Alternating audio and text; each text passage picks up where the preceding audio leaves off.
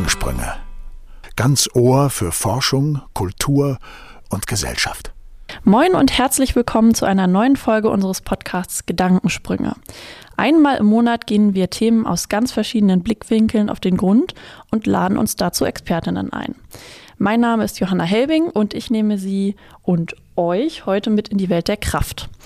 Wir alle sind ihr täglich ausgesetzt, wenden sie auf, um morgens aus dem Bett zu kommen oder auch um eine Podcast-Folge vorzubereiten. Mit ihrer geistigen Kraft unterstützen mich heute meine Gäste. Nils Kohlhase ist Professor für Entwicklung und Konstruktion am Fachbereich Maschinenbau und Wirtschaft an der TH Lübeck. Herzlich willkommen. Schönen guten Morgen. Jürgen Westermann ist Professor für Anatomie an der Universität zu Lübeck. Herzlich willkommen. Hallo Johanna. Hallo. Und heute nicht physisch, aber dafür virtuell mit uns verbunden ist Tobias Füller, der an der Musikhochschule Lübeck die Trompetenklassen und die Fachdidaktik betreut. Hallo. Hallo aus dem Ruhrgebiet. Moin, moin. Meine erste Frage geht an Nils Kohlhase. Was bedeutet die Formel F gleich M mal A für dich? Der Newton, ja. F ist M mal A. Wenn ich jetzt sitze auf meinem Stuhl, dann wirkt auf den Stuhl eine Kraft aus meiner Masse multipliziert mit der Erdbeschleunigung. Ähm, das ist der äh, übliche Weg, um eine Kraft einer Masse zu bestimmen. Ja, sehr gut. Da werden wir heute auch noch mehr drüber reden, was mhm. eigentlich Kraft ist und äh, wie wir sie aufwenden. Aber viel spannender finde ich, dass Kraft eigentlich für sich nie stehen kann. Ich brauche immer ja. eine Gegenkraft. Okay. Ja, ja, wenn ich also mit dir Finger hake, dann, dann äh, erzeuge ich auf deinen Finger eine, eine, eine Kraft, aber nur so groß, wie ich dran ziehe. Und die Kraft spürst du auch, nicht mehr und nicht weniger. Okay, da sind wir auch schon fast bei der Muskulatur und Anatomie. Und äh, die zweite Einführungsfrage würde an Jürgen gehen. Ähm, was wäre ein menschlicher Körper ohne Kraft? Ja, da gibt es ja Beispiele, dass ähm, die Muskulatur nicht mehr von Nerven versorgt wird, von intakten und dann ist der Geist im Körper gefangen. Ein typisches Beispiel ist da die amyotrophe Lateralsklerose. Bedeutende Wissenschaftler sind da erkrankt, also man ist dann in seinem Körper gefangen. Aber auch nicht funktionierende oder schlecht funktionierende Muskulatur nimmt den Menschen gefangen und deswegen sind zum Beispiel Physiotherapeuten und Physiotherapeutinnen ganz wichtig. Denn ja. manchmal äh, arbeitet die Muskulatur halt nicht nicht, sondern eben schlecht und das muss dann wieder korrigiert werden. Okay. Sonst gibt es Schmerzen und ich muss sagen, für mich sind Physiotherapeuten und Physiotherapeutinnen Engel, denn die können dann diese Schmerzen in relativ kurzer Zeit äh, wieder wegnehmen. Ja. Eine große Befreiung. Alles klar. Ähm, das heißt, ähm, wir können aktiv etwas dagegen tun, dass wir uns nicht mehr bewegen und ähm, das könnte man jetzt auch als Überleitung zu Tobias Füller nehmen. Denn wenn ich richtig recherchiert habe, bist du nicht nur Trompeter, sondern hast auch Medizin studiert. Und ähm, genau, bis zum Physikum hattest du gesagt, hast du studiert. Richtig. Ähm, ja, MusikerInnen wenden sich bei dir an dich mit spezifischen Blechbläserproblemen. Kannst du kurz erklären, was damit gemeint ist? Wenn wir das auf das Thema Kraft übertragen, ist, wenn bei Musikerinnen, die ein Blasinstrument bedienen, die Kraft nicht mehr da ist, um im Orchesteralltag zu bestehen oder ihren Studienalltag zu meistern, aus verschiedensten Gründen, also meistens physiomotorisch, dann landen die auf einigen Umwegen oft bei mir. Mhm. Okay, alles klar. Und ähm, was, was genau ist jetzt in diesem Zusammenhang für dich Kraft? Also du bist, du unterrichtest ja auch Trompete. Wie, was für Kraft braucht man da, um dieses Musikinstrument äh, anwenden zu können? Ja, ich fand das gerade spannend, was der Nils gesagt hat, mit dass ja. man immer eine Gegenkraft Für uns Musiker ist immer so eine synergetische Kraft viel wichtiger. Also die Kraft, die wir auch bekommen von anderen Menschen um uns herum, beziehungsweise Musizierenden aus unserem Umfeld. Und äh, für uns ist immer wichtig, also es gibt einerseits so eine intrinsische Kraft aus uns selber raus und natürlich eine extrinsische Kraft, die wir bekommen durch die Musik, die um uns herum gespielt wird, wo wir mitspielen oder durch die Menschen, die uns umgeben und was wir von dort zurückbekommen an Impulsen, an Signalen, an Musik. Mhm. Ja. Ähm, Nils, wie äh, stehst du dazu? Maschinen brauchen ja auch eine Kraft, um angetrieben zu werden. Die, es ist ja kein, es gibt ja kein Perpetuum mobile, sage ich jetzt mal so. Kannst ja, du uns ja. da aufklären? Ich meine, wenn ich jetzt einen ein Motor betrachte, der ein, ein Drehmoment erzeugen kann, Drehmoment ist eine Drehkraft, ja, ähm, dann wirkt diese Drehkraft nur, wenn ich eine bestimmte Last habe. Wenn ich den, den Motor frei drehe, dann, dann überträgt er nur das Drehmoment, das aus, aus seiner Reibung entsteht, mehr nicht. Ja? Ähm, ich brauche also genau wie, wie bei der Trompete, da übe ich einen Druck, so stelle ich mir das vor, einen, einen Druck aus, einen Blasdruck oder wie man das auch immer dort bezeichnet. Äh, und äh, genau dieser, diese Gegenkraft äh, findet sich auch in den Maschinen. Ja, Aktion gleich Reaktion. Mhm. Wie ist das beim Menschen? Ich finde ganz, ganz ähnlich, denn da ist ein, ein, ein ganz wesentlicher Punkt, ähm, so für mich als Anatom. Wir unterrichten ja den Aufbau des menschlichen Körpers und da spielt Muskulatur eine große Rolle. Und von der Muskulatur geht ja dann sehr viel Kraft aus. Ungefähr fast 50 Prozent des menschlichen Gewichtes äh, äh, stammen von der Muskulatur. Und der Punkt, der jetzt auch ganz interessant ist und so sich ein bisschen dann auch mit Nils ergänzt, ist, dass die Muskulatur nicht einfach da ist, sondern die muss trainiert werden.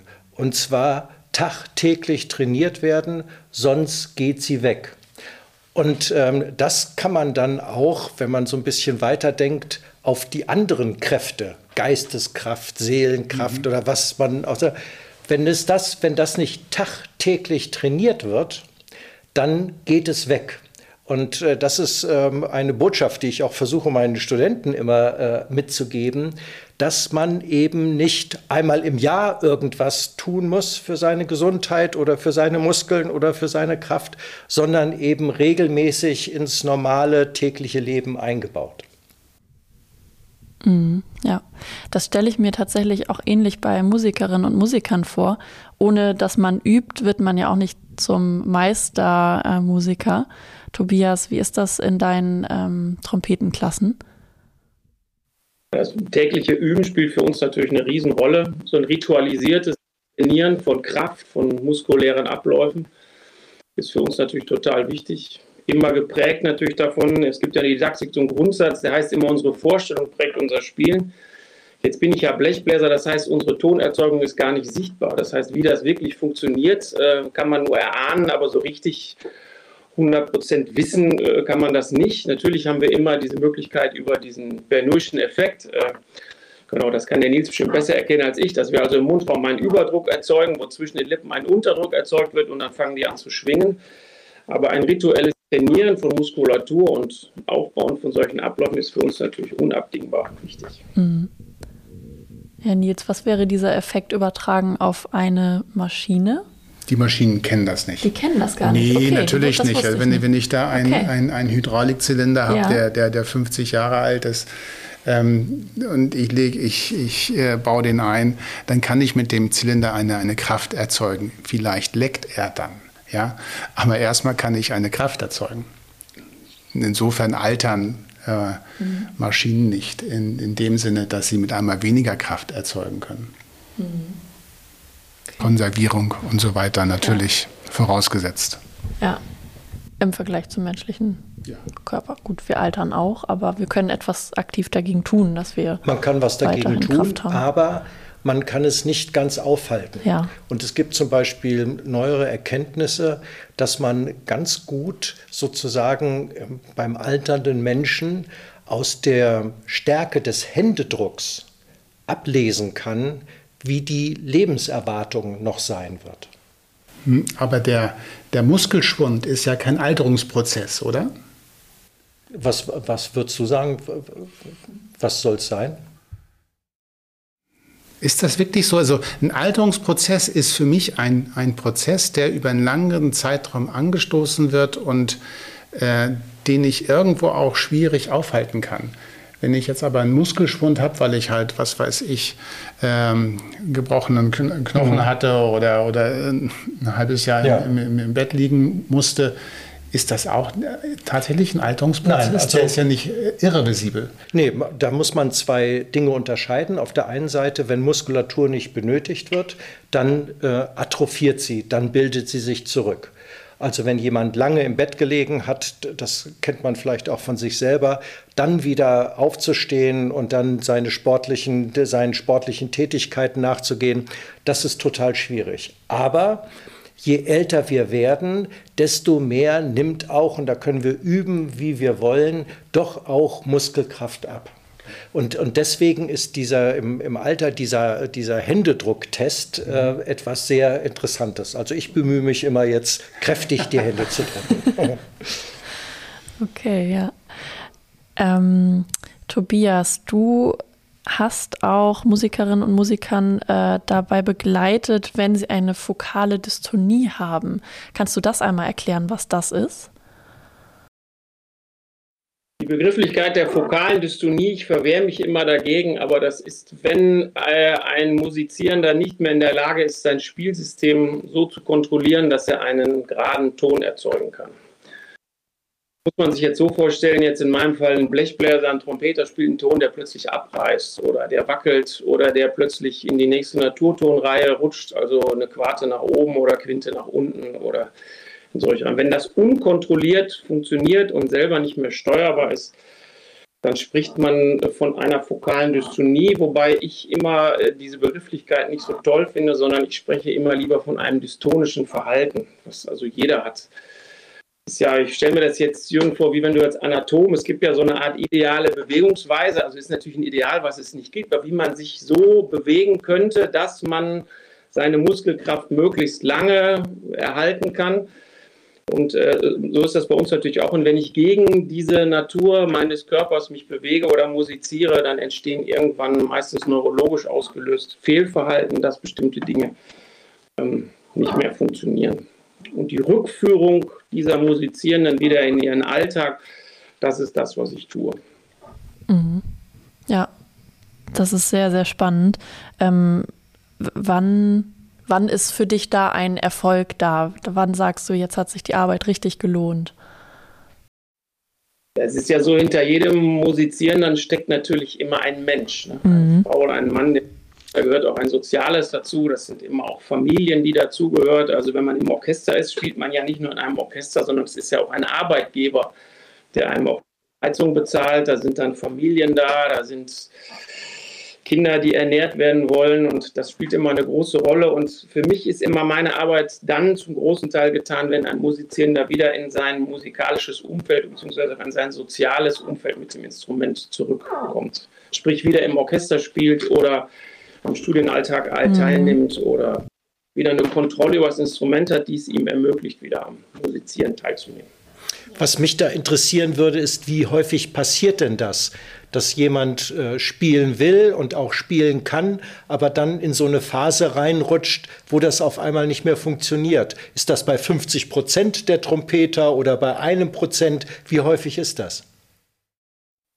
Da gibt es verschiedenste Statistiken. Also aus meiner Erfahrung sind das, reden wir ungefähr über 6 Prozent, zwischen 5 und 6 Prozent der Musizierenden. Jetzt rede ich aber auch wirklich nur für Blechblasinstrumente, äh, äh die äh, plötzlich in der nicht mehr so in der Lage sind, ihr Instrument zu bedienen. Das hat dann aber immer verschiedenste Gründe. Das ist, sowas kommt nie über Nacht, das kündigt sich auch länger an.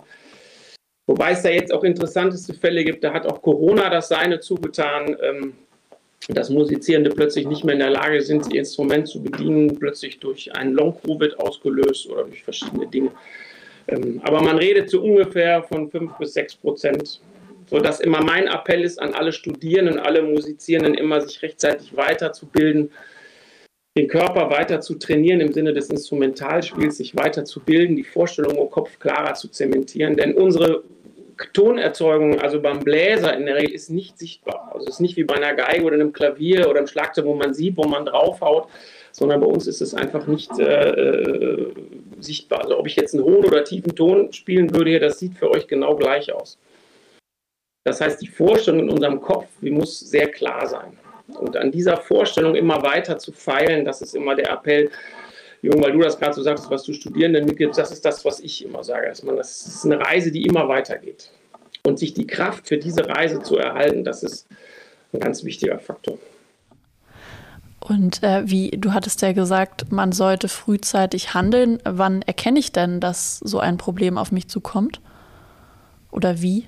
Ja, ja, bei uns Musikern, wenn man jetzt ganz ehrlich zu sich selber ist, ist das eine relativ einfache Geschichte. Wenn man irgendwie im Orchester merkt, dass das, was man spielt, nicht mehr so 100% dem entspricht, was man als Ideal im Kopf hat oder was man vor einem Jahr noch hat spielen können. Es gibt Opernproduktionen, die kommen wieder mit bestimmten Soli oder sowas. Und wenn man merkt, bestimmte Dinge sind vor einem Jahr mir noch leichter gefallen als jetzt, dann sollte man tätig werden. Denn äh, als erstes merkt man das selber. Und als zweites merkt so das Umfeld, die Leute, die direkt neben einem sitzen und äh, das Publikum merkt das erst im Grunde, dann ist es fast schon zu spät.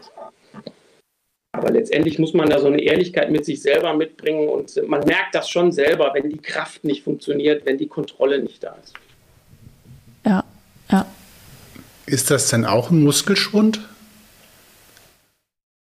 Nee, das ist kein Muskelschwund. Also die fokale Dystonie, wie die jetzt gerade so benannt wurde, gilt eigentlich eher als neurologische Geschichte. Da geht es darum, wie Nerven, also wie Muskeln angesteuert werden, dass das äh, Synchronisierung nicht mehr so 100% funktioniert. Aber ein Muskelschwund kann man so eigentlich nicht sagen. Es ist nur bei uns so, äh, dass man sich, ihr müsst euch das ja vorstellen, das Instrument, das Mundstück sitzt auf den Lippen, dass wir uns Muskeln kaputt drücken. Weil das sind ja auch Drücke, die da wirken. Ich versuche ja wie du das vorhin mit Kraft und Gegenkraft haben wir natürlich auch zu tun. Und wenn die Gegenkraft zu stark ist und ich mir von draußen, ich kann mir da auch was kaputt drücken. Mhm. Aber einen Schwund in dem Sinne gibt es eigentlich mhm. nicht. Ja.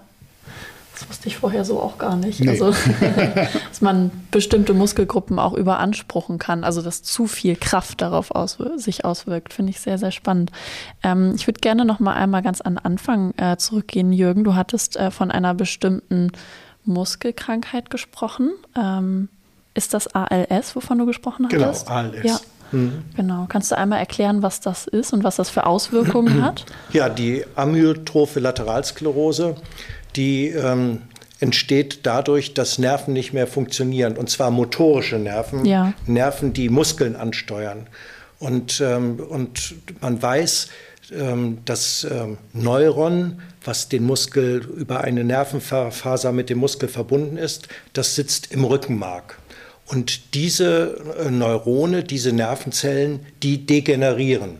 Und das merkt man zunächst mal, dass, oder es gibt verschiedene Erscheinungsformen, schwere und leichtere. Der Stephen Hawking, der hatte eine Form, in, äh, mit der er ziemlich alt geworden ist. Aber es gibt auch welche, die gehen in einem halben Jahr und, äh, und dann ähm, stirbt man. Und äh, das macht sich bemerkbar dadurch, dass der Gang nicht mehr sicher wird, dass man nicht mehr gut aufstehen kann. Letztlich aber wirkt das auch aufs Zwerchfell. Das Zwerchfell ist unser Hauptatemmuskel und dann bekommen die Leute Schwierigkeiten zu atmen, müssen an den Respirator und äh, meistens äh, sterben sie dann an einer Infektion und können sich immer weniger bewegen, können aber klar denken. Ja, das war das, was du vorhin meintest. Der Geist ist irgendwie gefangen in ja. dem Körper. Und vielleicht ähm, eigentlich kann man oder entsteht sehr leicht der Eindruck, dass ein Muskel im Grunde genommen ziemlich dumm ist. Ja, also denn das Einzige, was der machen kann, ist ja kürzer werden. Ja. Aber da, da darf man sich nicht ins Boxhorn jagen lassen. Wenn man sich das mal anguckt, ähm, unterscheiden wir, wenn man ähm, die Neuroanatomie anguckt, auf der einen Seite afferente, afferente Reize, also Reize, die wir aufnehmen. Mhm. Sehen, hören, riechen, schmecken, fühlen. Darf Und, ich einmal ganz kurz? Ja? Das war quasi die erste Staffel unseres Podcasts. Also Ja. gerne noch mal reinhören in diese Folgen, wenn man das alles verstehen möchte. Unbedingt, Johanna. So, also, das ist das, was wir aufnehmen. Ganz Ja. viele Kanäle.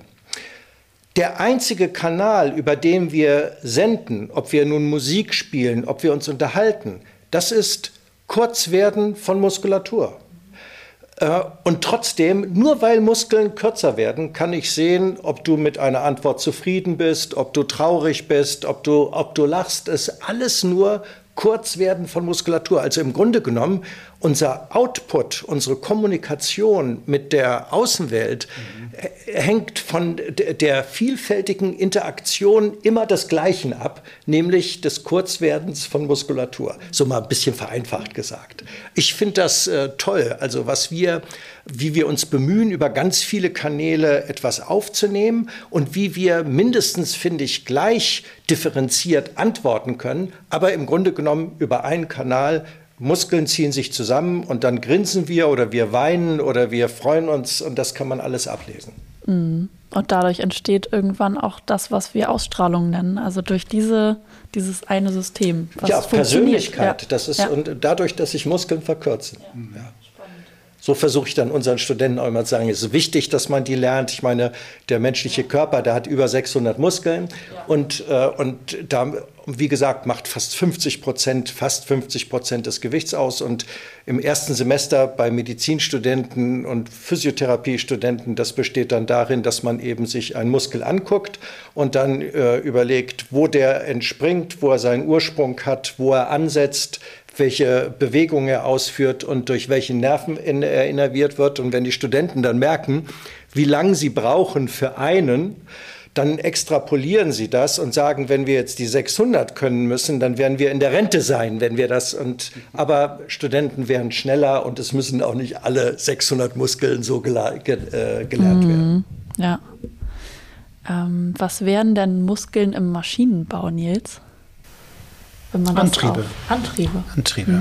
Ja, ich, wenn ich jetzt äh, ähm, rein konstruktionsmethodisch das, das Ganze betrachte ja, und auf die physikalischen Effekte als Lösung für, für Teilfunktionen gehe, dann ist das ähm, etwas antreiben ne, oder eine Kraft erzeugen. Das äh, können ganz, ganz unterschiedliche Effekte sein, die aber immer mit, mit einer Umwandlung zu tun haben, ne? von, von äh, elektrischer Energie in mechanische Energie oder in, in äh, hydraulische Energie, whatever. Also ich habe immer einen, einen Wandlungsprozess, einen Umwandlungsprozess. Kannst du sagen, mit welchem Antrieb es in Maschinenbau losging? War das Hydraulik? War das, das war ja wahrscheinlich nicht die elektrische Energie. Ups, das ist eine interessante Frage. Ähm, das war wahrscheinlich mit die Dampfmaschine. ja. Ja. Ähm, Gar nicht so lange her in, Genau, der, in der Evolution der, der Maschinen. Denn, denn davor habe ich immer nur Kraft umgeformt oder Kraft multipliziert. Ja, Ich habe Ja. ich hab, äh, Tiere benutzt, um ein, ein großes Rad in, in Bewegung zu Ja. versetzen und dann eine, eine Last zu heben oder was, was auch immer. Ich habe Kraft umgeformt. Aber die Kraft äh, kam ja von den Tieren. Ja? Die, die war ja schon da als, als äh, mechanische Energie. Aber es geht ja um einen Energiewandlungsprozess, wenn wir, wenn wir jetzt aus elektrischer En Energie mechanische Energie mittels eines Motors erzeugen. Und da war wahrscheinlich die Dampfmaschine eine der ersten. Ja. Ja, aber was ist da der Unterschied äh, zu, wenn ich mit Wasser dann äh, irgendeinen Mühlstein eintreibe? Das ist doch auch eine Umformung von Kraft, oder nicht? Oder mit Wind, die Windmühle. Da hast du recht.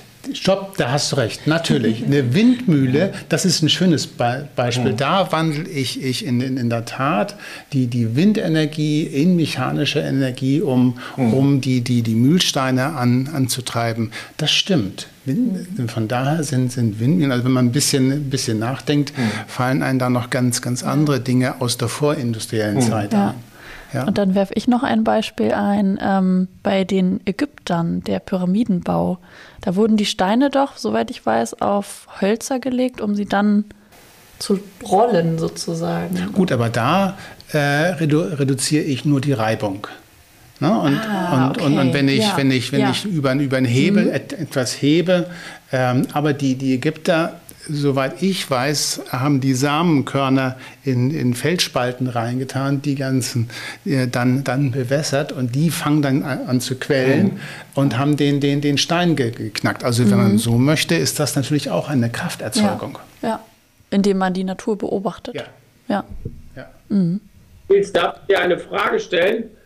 Der Bernoullische Effekt, ist das auch eine Kraft, wenn durch einen Unterdruck zwei Dinge aufeinander zubewegt werden? Das ist eine Wandlung. Das ist eine Wandlung, Ja, aber keine bei, ja. also ich, da geht es äh, letztendlich um eine, eine, eine Energiewandlung, richtig. Und wo wird das angewendet? Die, also, In- hast du ein Beispiel? In ganz unterschiedlichen Pro Ja. Pro Prozessen. Ja. Ähm, der Benui in der, äh, in der, in der äh, äh, Strömungseffekte zum, zum Beispiel zu beschreiben, solche Geschichten sind, sind das dann. Ja. Also wie zum Beispiel Luft um Ja. einen Flügel herum Ja. äh, sich bewegt. Ja, Okay, ja. Woran dachtest du denn, Tobias, äh, bei deiner Frage? Ich habe mir jetzt vorgestellt, jetzt nicht, wenn ich jetzt von der Musik weggehe und irgendwie ein Flugzeug fliegt ja nach Ja. demselben Prinzip, Ja. aber es bewegen zwei Dinge aufeinander zu durch einen Unterdruck und ob das aufeinander zubewegen dieser beiden Dinge, ob das eine Kraft ist, weil die sich ja bewegen und irgendwas muss die ja antreiben. Und die werden ja angetrieben durch einen Unterdruck und das war meine Frage, ob das eine Kraft ist. Aber das ist eine Mhm. Wandlung. ja. Ja. Okay. Also wir Maschinenbauer äh, beschreiben einen ein Wandlungsprozess immer dann, wenn, wenn sich die Energieform ändert und sprechen von einer Umformung, wenn, wenn die Energieart gleich bleibt. Ja, wenn, wenn ich jetzt beim, beim Kräftemultiplizieren bin, ähm, dann ist es ein, ein Umformungsprozess. Ne? Ich, ich, ich erhöhe, äh, was weiß ich, mit einem Hebel ähm, die, die, die Kraft, ich verstärke die Kraft, Kraft verstärken ähm, und verlängere aber auch da, dadurch den, den, den Weg, den ich benötige. Ja?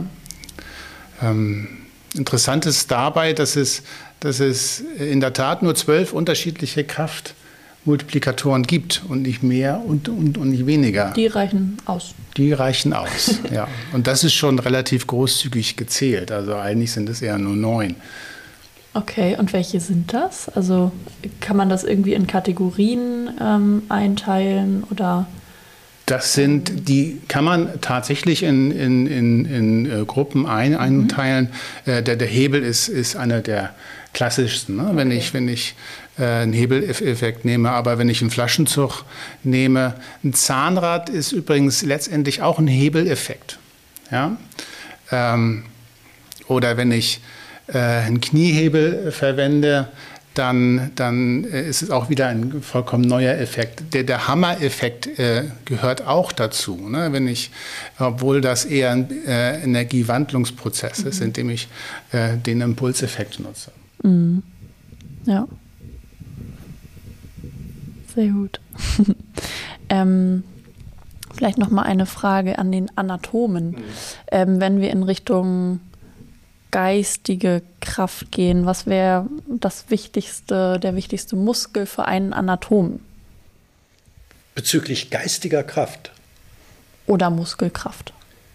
Nee, d- d- kannst du deine Frage nochmal erklären? Das habe ich nicht ganz was verstanden. wäre der wichtigste Muskel für einen Anatom? Also jetzt nicht mit geistiger Kraft, sondern da ich mein, Generell, ja, generell. Also das, äh, ich glaube, das kann man nicht so sagen, was der wichtigste Muskel. Ich habe das extra nochmal, ich habe mich ja vorbereitet. Sehr gut.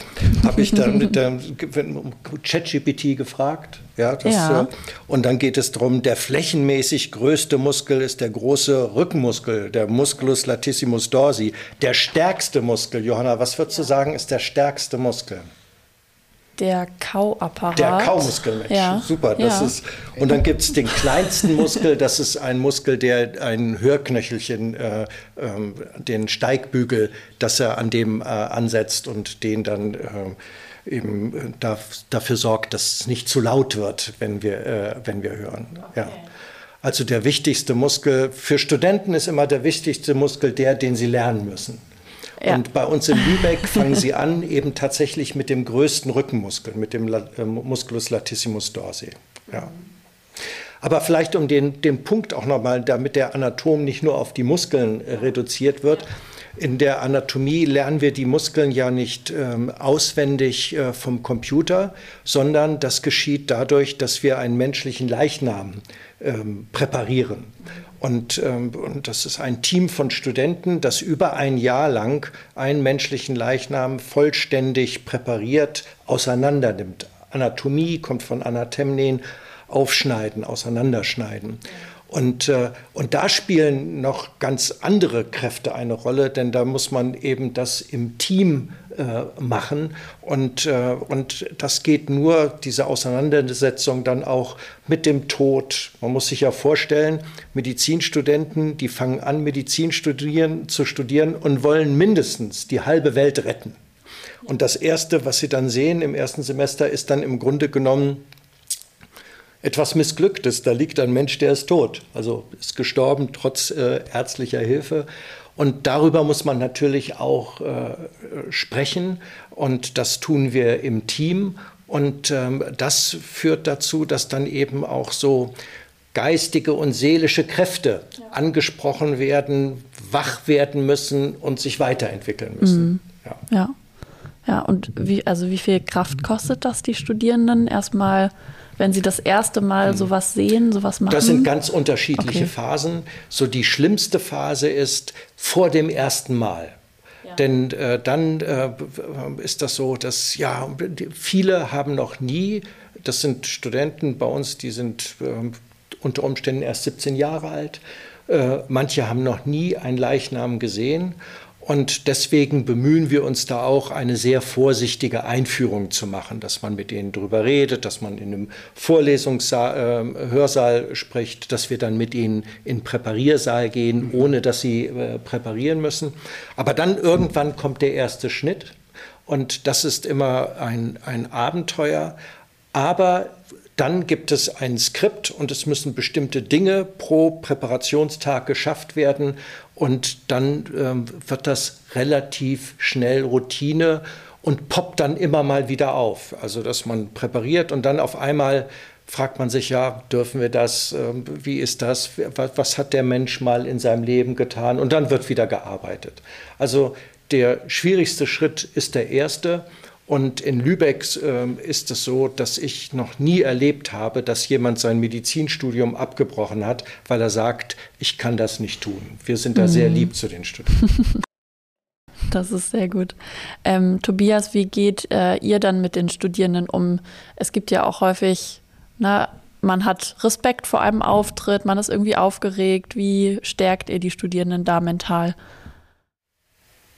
Das ist jetzt eine spannende Überleitung von den Toten zu. genau, also es ist für uns so, ähm, dass wir versuchen, so Wahrnehmungskräfte überhaupt äh, zu konditionieren. Das heißt, äh, Aristoteles hat ja vor 4000 Jahren fünf Sinne definiert: ne? Hören, Sehen, Riechen, Fühlen, Schmecken.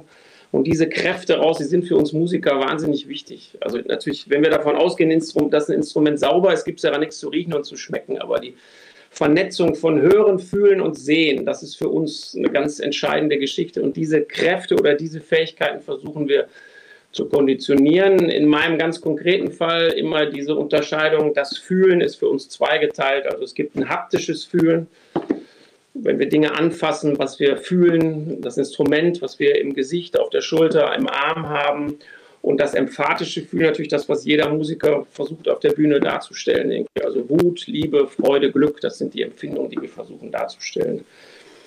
Und was du jetzt, glaube ich, meinst, ist so, dass man, wie man damit umgeht oder wie man Leute daran ranführt, dass das ja nicht immer funktioniert, dass das, was ich mir gerade vornehme, an Ausdruck, an mhm. Aussage, die ich treffen möchte, genau. Bühne zu bringen. Und das, äh, das hat natürlich auch viel mit Erfahrung zu tun und auch viel natürlich der Kraft weiterzumachen. Das heißt, das, selten ist es beim ersten Ablauf funktioniert das, sondern man muss das immer und immer wieder. Wir haben diese Übungsvorspielende, diese Musizierstunden heißt das bei uns, wo man immer und immer wieder versucht, Leistungen auf die Bühne zu bringen und man versucht immer vom halbvollen Glas auszugehen. Das heißt, die Leistung, die schon gebracht wurde, Dinge, die schon geklappt haben, ins Bewusstsein zu rufen und von da aus auszugehen und so einen Wahrnehmungshorizont und auch einen Leistungshorizont entsprechend zu erweitern. Mhm. Tobias, darf ich da nochmal fragen, ist das dann eher so Einzelkämpfertum oder spielt da sich auch sehr vieles im Team ab? Das meiste spielt sich im Team ab, wird aber als Einzelkämpfertum wahrgenommen. Und das hat bei uns natürlich jetzt, wenn wir von der Musikhochschule ausgehen, natürlich damit zu tun, dass das Probespiel, also dann, wenn der Musizierende, der Student versucht, eine Stelle zu bekommen, das macht er natürlich immer gegen andere. Das ist ein Widerspruch in sich, was uns natürlich äh, in eine ganz absurde Situation bringt. Denn eigentlich versuchen wir immer miteinander zu musizieren und dann müssen wir aber ein Probespiel plötzlich machen, wo wir besser spielen müssen als alle anderen. Und das ist natürlich etwas Absurdes. Und dann wird plötzlich eine Leistung, die eigentlich immer als Gruppe geleistet werden oder vollbracht werden sollte, plötzlich als Einzelkämpfer-Situation wahrgenommen. Und da biegt schon so manchmal so ein bisschen falsch ab. Mhm. Aber es ist natürlich paradox, es ist natürlich ganz anders äh, jetzt als in deinem Bereich der, der Medizin. Es ist ja so, dass, dass wer ein Medizinstudium erfolgreich absolviert, wird später auch eine Anstellung als Arzt finden, wenn er das möchte. Und bei uns müsst ihr euch vorstellen, dass für jede Stelle, die ein Musiker in einem deutschen Kulturorchester, äh, für jede Stelle, die dort frei wird, haben wir im Durchschnitt zwischen 130 und 190 Bewerbern für eine Stelle. Und da eine Auswahl zu treffen, ist natürlich entsprechend hart. Mhm. Das stimmt, Tobias. Bei uns ist dieser Schritt so ein bisschen vorgelagert, denn die Studenten müssen ja erstmal einen Medizinstudienplatz bekommen. Und, äh, und das ist ziemlich hart. Das sind jetzt nicht 130, aber das sind dann auch so zehn Bewerbungen pro Studienplatz. Und da muss man auch erstmal äh, reüssieren. Aber wenn man den hat, dann ist das Medizinstudium in der Hinsicht eine, ein, etwas sehr Schönes, denn man muss sich keine Sorgen mehr machen. Wenn man fertig wird, wird man auch eine gute Stelle bekommen. Das, was mir da so ein bisschen Sorgen macht, ist, dass dann eben es leider nicht möglich ist, wahrscheinlich ist es auch unmöglich, dass man sich in der Schule sehr anstrengt und eben gegen seine Mitkonkurrenten auch antritt und das dann im Studium fallen lässt und jetzt auf einmal ein Miteinander hat. Wir müssen sehr viel investieren, damit dann dieses Einzelkämpfertum aufhört und es zu einem Miteinander wird. Also ähm, so ganz komisch gesagt. Ich weiß, das würde mich mal interessieren, Nils, wie das bei dir ist. Aber wir müssen unseren Studenten sagen, lernt weniger und macht mehr drumherum. Geht mehr feiern und äh, äh, guckt euch Kultur an, äh, geht mal in Konzerte oder so, mhm. weil die von der Schule her, die sehr viele sehr trainiert sind, ganz fokussiert die Dinge abzuarbeiten. Ja, also zunächst mal im, im Maschinenbaustudium, ähm, wir haben ja äh, kein Numus Clausus oder dergleichen. Mhm. Wir haben ja eher viel zu wenig Studierende. Ähm, und in der Tat, wir, wir äh, haben natürlich auch einige Abbrecher äh, im, im Laufe des, des, des Studiums, das ist klar. Aber die Jobgarantie, die haben wir auch. Also das, mhm. ist, das ist schon so, dass, dass, dass äh, wenn man dann sein Maschinenbaustudium erfolgreich abgeschlossen hat, dann, äh, dann klappt das meistens auch ganz, ganz gut mit dem Job. Vielleicht nicht in dem, in dem Wunschort, das, das mag mhm. schon sein. Ne? Ähm, so, was machen wir im, im Rahmen des, des Studiums? Es ist natürlich getrieben von den ganzen naturwissenschaftlichen Fächern zunächst mal. Ähm, aber die Corona-Pandemie hat, hat ganz gut gezeigt, wenn die Leute auf sich gestellt waren, ohne, mhm. ohne äh, Lerngruppen und dergleichen, dann war es für die Studierenden schon sehr schwer, mhm. ähm, die, die Kurse zu bestehen, die, die Klausuren zu bestehen.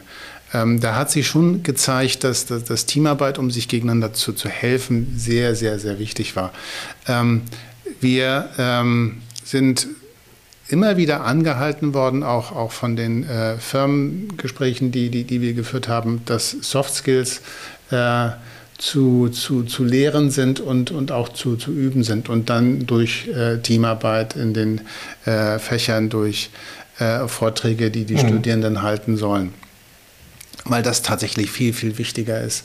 Äh, wie komme ich, wie, wie, wie werde ich später in den Unternehmen mit meinen Kollegen klarkommen? Das ist äh, ähm, in meinen Augen einer der, der, der Schlüsselfaktoren. Mhm. Wir gehen nicht so weit, das finde ich ziemlich spannend, das finde ich auch, auch sehr, sehr wichtig, dass wir andere Formen der, der Kreativität äh, den Studierenden zeigen. Ne? Wenn, wenn wir ähm, in meinem Fall ent, ent, entwickeln und konstruieren, also das Schaffen von neuen Produkten ist ein kreativer Prozess dass die Studierenden jetzt rausgehen und sich mit Malerei oder mit, mit Musik beschäftigen, ist eigentlich naheliegend. Dazu können wir sie höchstens in einer Projektwoche inspirieren. ja. Also die nächste Projektwoche auch mit der Musikhochschule also, zusammen. Lieben oder? gerne. Tobias, kommen wir zu euch. ich kann sehr empfehlen. Genau. Ähm, wie ist es denn mit der Kreativität in Verbindung mit Musik, Tobias? Also wie viel Kraft braucht man dafür auch, um das aufzuwenden? Und was macht dann die Musik auch besser? Also die Kreativität spielt bei uns schon eine sehr, sehr große Rolle. Aber es wird oft unterschätzt von Studierenden, so dass, dass das Musizieren ähnlich wie in euren Studiengängen, das hat eine große handwerkliche Komponente. Man muss Bewegungsabläufe ritualisieren, man muss seinen Tagesablauf strukturieren. Äh, Jürgen, du musst dir das vorstellen, bei uns ist das ganz anders als bei, als bei euch. Unser Studienablauf ist nicht so verschult. Das heißt, jemand, der jetzt Trompete studiert, hat nicht so und so viel Vorlesungen, sondern der hat vielleicht in der Woche fünf, sechs Vorlesungen und ansonsten muss der seinen Tag selber organisieren und wird nur am Ende des Semesters damit konfrontiert, wie er das gemacht hat. Aber da gibt es dann auch, dann ist es eigentlich schon äh, äh, zu spät. Das ist also diese Organisation spielt bei uns so dieses Self-Management spielt bei uns eine wahnsinnig große Rolle. Und dass man, natürlich ist die Kreativität wahnsinnig wichtig, sich Dinge auszudenken, sich, sich Formate auszudenken, äh, gerade auch heutzutage mit sozialen Medien und so sich äh, zu erfinden, sich zu präsentieren. Aber diese, wie ich das immer nenne, die handwerkliche Komponente beim Musizieren spielt bei uns eine Riesenrolle. Das ist bei uns einfach unabhängig. Aber ist das äh, Handwerk, klar, muss ich, muss ich be beherrschen, ich muss die Trompete beherrschen oder das Klavier, wie auch immer. Ähm, aber darüber hinaus brauche ich dann doch die Kreativität, um, um die Stimmung zu erzeugen, das Gefühl zu erzeugen, oder ist dem nicht so? Um eine Stimmung zu erzeugen, weiß ich jetzt nicht, ob man dafür Kreativität braucht oder ein bestimmtes Gefühl, eine Sensibilität für Atmosphärik und für, für Spannung oder so.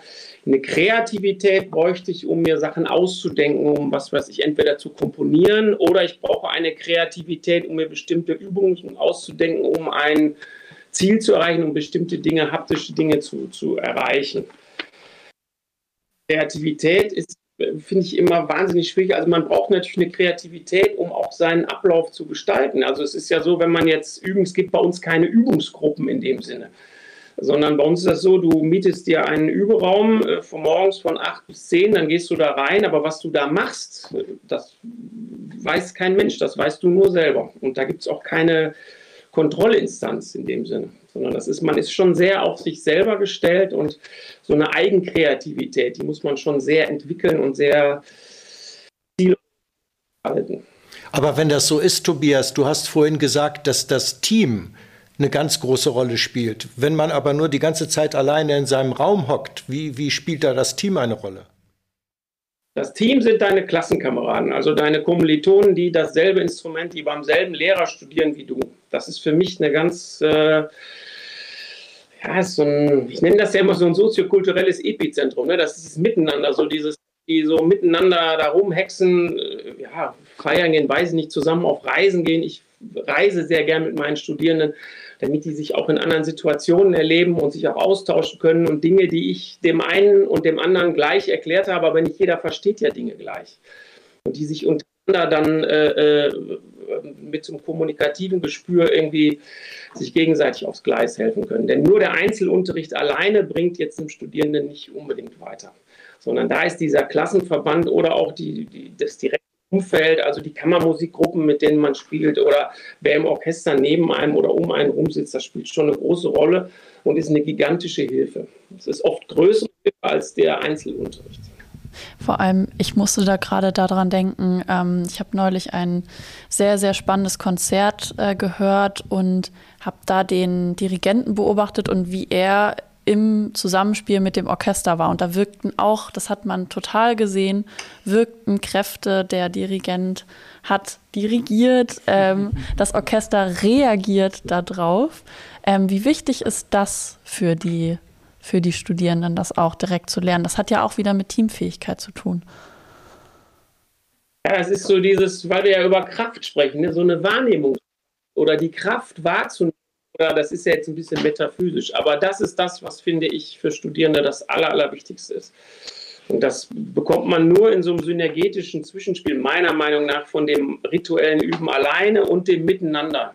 Im sozialen Umfeld, das heißt, was vorhin so gesagt, dass die auch was Gemeinsames unternehmen, überfachübergreifend und natürlich aber auch im Miteinander mit dem direkten Umfeld, denen die das gleiche Instrument spielen, die in der gleichen Lebenssituation sind die, äh, genau, die einfach miteinander Zeit verbringen. Ich habe jetzt gehört, dass in der Musikhochschule eben doch sehr viele internationale Studenten sind. Wie ist es denn da mit der Kraftbilanz? In welchen Bereichen gibt das Kraft und in welchen Bereichen kostet das vielleicht auch Kraft? Also das kostet immer dann Kraft, wenn Studierende anderer Sprachen, anderer Kulturen sich nicht optimal integrieren im Sinne von, da bleibt immer so eine Sprachbarriere übrig. Und das macht natürlich für uns Lehrende die Kommunikation wahnsinnig schwierig. Es fängt schon damit an, du musst dir das vorstellen, wenn du irgendetwas probst und du sagst, wir fangen in Takt 17 nochmal von vorne an oder so Takt 17 nochmal an und die wissen die Zahl gar nicht. Das ist kostet wahnsinnig viel Kraft. Oder wenn man bestimmte Abläufe einfach zehnmal erklären muss, bis eine sprachliche, bis man sprachlich übereinander kommt, das kostet Kraft. Es gibt wahnsinnig viel Kraft, weil Leute verschiedener Kulturen oder ich habe im Moment viele Studierende so aus Norwegen, also es ist wahnsinnig spannend, was die mitbringen, was die an Kraft mitbringen, an Lebensfreude, was die an, das ist eine andere Art, auch durchs Leben zu gehen und das gibt wahnsinnig viel Kraft. Aber für einen Studierenden jetzt aus Schleswig-Holstein kommend oder so, ist es natürlich wahnsinnig spannend, dann in so einem Schmelztiegel zu sein. Also so die aber das ist ja in euren Fächern wahrscheinlich ähnlich, dass man auch einen großen Anteil ausländischer Studierender hat, wo so alles zusammenkommt. Aber ich glaube, bei uns ist es ein bisschen mehr als bei euch, oder? Also bei uns in der Medizin ist es so, dass wir so ungefähr 5 Prozent haben, nicht mehr. Und ähm, das ist gesetzlich gegeben, dass eben der, äh, unser Staat sagt, ähm, fünf Prozent der Medizinstudienplätze stellen wir sozusagen kostenfrei äh, internationalen Studenten zur Verfügung und nicht so wie die ähm, Engländer oder wie die Amerikaner gegen viel Geld. Aber diese fünf Prozent äh, sind eben die, fügen sich in der Regel, also die integrieren sich sehr schnell und sind so in gewisser Weise das Salz in der Suppe. Denn äh, in der Hansestadt Lübeck, da ist es dann ja oft so, dass man denkt, man sei der Nabel der Welt und durch die merkt man dann, nee, also es gibt da durchaus noch andere Dinge, die sehr interessant sind. Ja, man verfällt in so eine interessante Demut. Aber bei uns nur um so Zahlen zu haben, ich habe jetzt keine genauen Zahlen zur Hand, äh, Jürgen, aber es sind ungefähr 30 Prozent Studierender, die nicht in Deutschland geboren sind. So würde ich das überschauen. Ähm, Tobias hatte das ja schon angesprochen, was äh, ihn fasziniert und was ihm auch wieder Kraft gibt in seiner Aufgabe. Was wäre das bei euch in der Anatomie, in der Medizin, in dem Beruf? Also ähm, wenn, wenn ich das ganz subjektiv auf mich sehe, auf mich bezogen sehe, ist im Grunde genommen dadurch, dass man an der Uni arbeitet, wird man nicht älter. Denn die Studenten sind immer im ersten und zweiten Semester für ein Anatom und sind äh, in, der, ähm, in den allermeisten Fällen total neugierige äh, Menschen, mit denen man sich toll äh, unterhalten kann. Und das war auch ein Grund, warum ich gesagt habe, ich gehe nicht in die Klinik. Denn in der Klinik ist man sehr oft dann mit Patienten konfrontiert, die dann über Kopfschmerzen klagen und dann sagt man, mach doch mehr Sport oder hör mit dem Rauchen auf. Und das wollen sie dann aber nicht. Und und äh, mit den Studenten, das ist äh, toll, man kann mit denen arbeiten. Das sind erwachsene Leute, die man kann einen Rat geben, ist aber nicht darauf angewiesen, dass der unbedingt angenommen wird, denn mit den Konsequenzen müssen die erwachsenen Menschen dann selber fertig werden. Das ist ein total privilegiertes Arbeiten und das äh, freut mich, äh, also ich freue mich auch immer über Semesterferien, jetzt sind Semesterferien, aber wenn es dann wieder im Oktober losgeht, das ist toll und mit welchen Geschichten die kommen, was die alles schon gemacht haben, irre. Ja. Ja, du hattest äh, gerade noch angesprochen von den Patientinnen und Patienten, die mhm. brauchen auch diese Kraft, um ge gewisse Gewohnheiten loszuwerden. Das ist ja auch ein Kraftaufwand, äh, wenn ich vom Rauchen loskommen will. Unbedingt, ja. Könnt ihr da irgendwie auch unterstützen? Oder also ist das sehr schwierig? Ich, ich bin ja jetzt nicht in der Klinik tätig, sondern also ich weiß das nur von mir. Ich will Gewicht abnehmen und äh, trotzdem Schokolade essen. Das ist ein Widerspruch, der ganz schwer aufzulösen ist und der ganz viel äh, Disziplin erfordert, die manchmal dann aufgebracht wird und manchmal nicht. Dazu benötigt es Kraft, da muss dann die Umgebung stimmen und äh, ja. Das ist aber eine andere Kraft. Von der, als das, stimmt. das, das ist stimmt. umgangssprachlich ja. jetzt. Ja, ja. Genau. Eher was mit Wille zu tun. Ja. Willenskraft. Oder Willenskraft, ja. Ähm, und wie ist das im Maschinenbau? Was, was gibt da Kraft? Wie macht man da weiter? Ähm, forscht an neuen ähm, Geräten zum Beispiel auch, die man dann umsetzen möchte?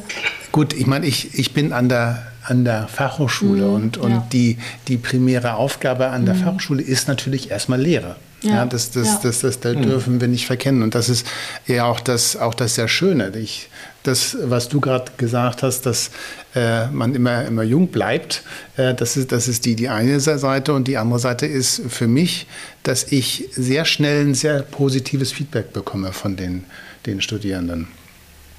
Liegt auch ein bisschen daran, dass ich sehr viele Projektarbeiten betreue und, und die Studierenden dann äh, Dinge entwickeln.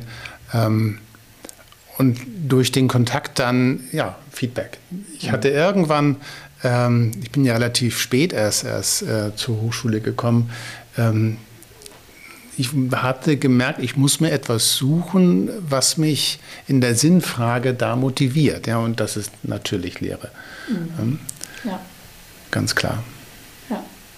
Dann würde ich jetzt äh, gerne in eine Abschlussrunde gehen und nochmal fragen, äh, Tobias, was gibt dir dann ganz persönlich Kraft? Woraus ziehst du deine alltägliche Kraft, um deinen Beruf zum Beispiel auszuüben?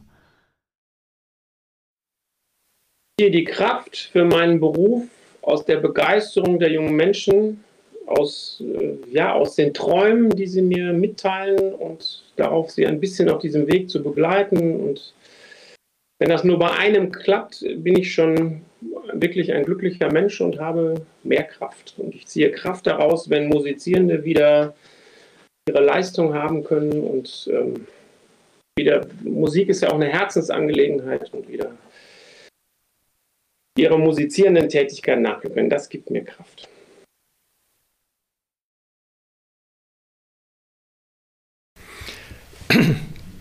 Ich will mal so ein bisschen anders anfangen. Ich finde, auf der einen Seite sind wir drei, die wir hier sitzen, ja total privilegiert. Ja, wir machen das, was, äh, was wir gerne tun und ähm, haben jetzt ähm, keine, keine Sorge um unser Produkt. Gute Lehre, das, äh, das kann nicht schlecht sein.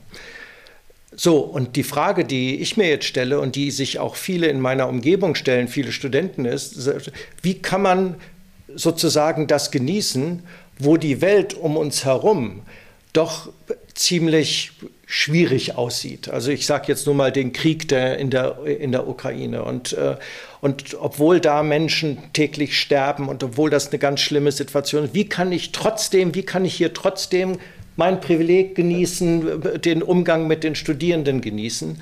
Und ähm, die, die Kraft dazu, das machen zu können, die gibt mir in letzter Zeit ein Zitat von Hermann Hesse.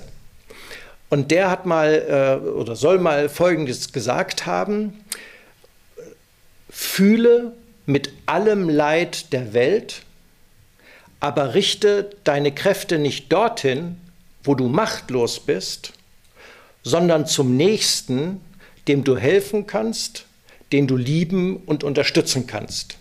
Und ähm, das ist tatsächlich ein Zitat, das mir hilft, so im Moment durch das, ja, so privilegiert wie wir sind, durch, die, ähm, durch, durch das Leben zu gehen und ähm, weil ich davon überzeugt bin, wenn man das macht, dann hat das auch eine, nicht nur eine lokale Wirkung, sondern das hat auch eine Fernwirkung und wird irgendwann dann auch mal in der Ukraine, Mittelmeer, in Afrika irgendwie ankommen.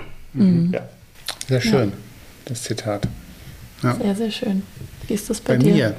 Ähm, ich habe es ja eigentlich schon, schon gesagt. Ja. Das ist die, die, äh, das, das Feedback das ich von den, den, Studierenden auf der einen Seite kriege, aber auf der anderen Seite, äh, wenn wir an die, an die ganzen Probleme denken, du hast sie gerade angesprochen, die wir in der, in, in, der Welt haben, dann haben wir natürlich auch einen Auftrag, ne? die, die, die, Nachhaltigkeit vor, voranzutreiben, Produkte zu, zu entwickeln, die halt äh, ja, den, den Klimawandel äh, herbeiführen können. Und ähm, da ist natürlich auch ein, eine ganz große Aufgabe und eine ganz große Motivation da. Mhm. Sehr schön, vielen Dank. Und motiviert gehen wir auch in die nächste Runde des Podcasts. Ich bedanke mich bei allen, die jetzt hier heute da waren. Es war ein sehr, sehr interessantes Gespräch und sage bis zum nächsten Mal. Tschüss. Tschüss. Gedankensprünge. Ganz Ohr für Forschung, Kultur und Gesellschaft.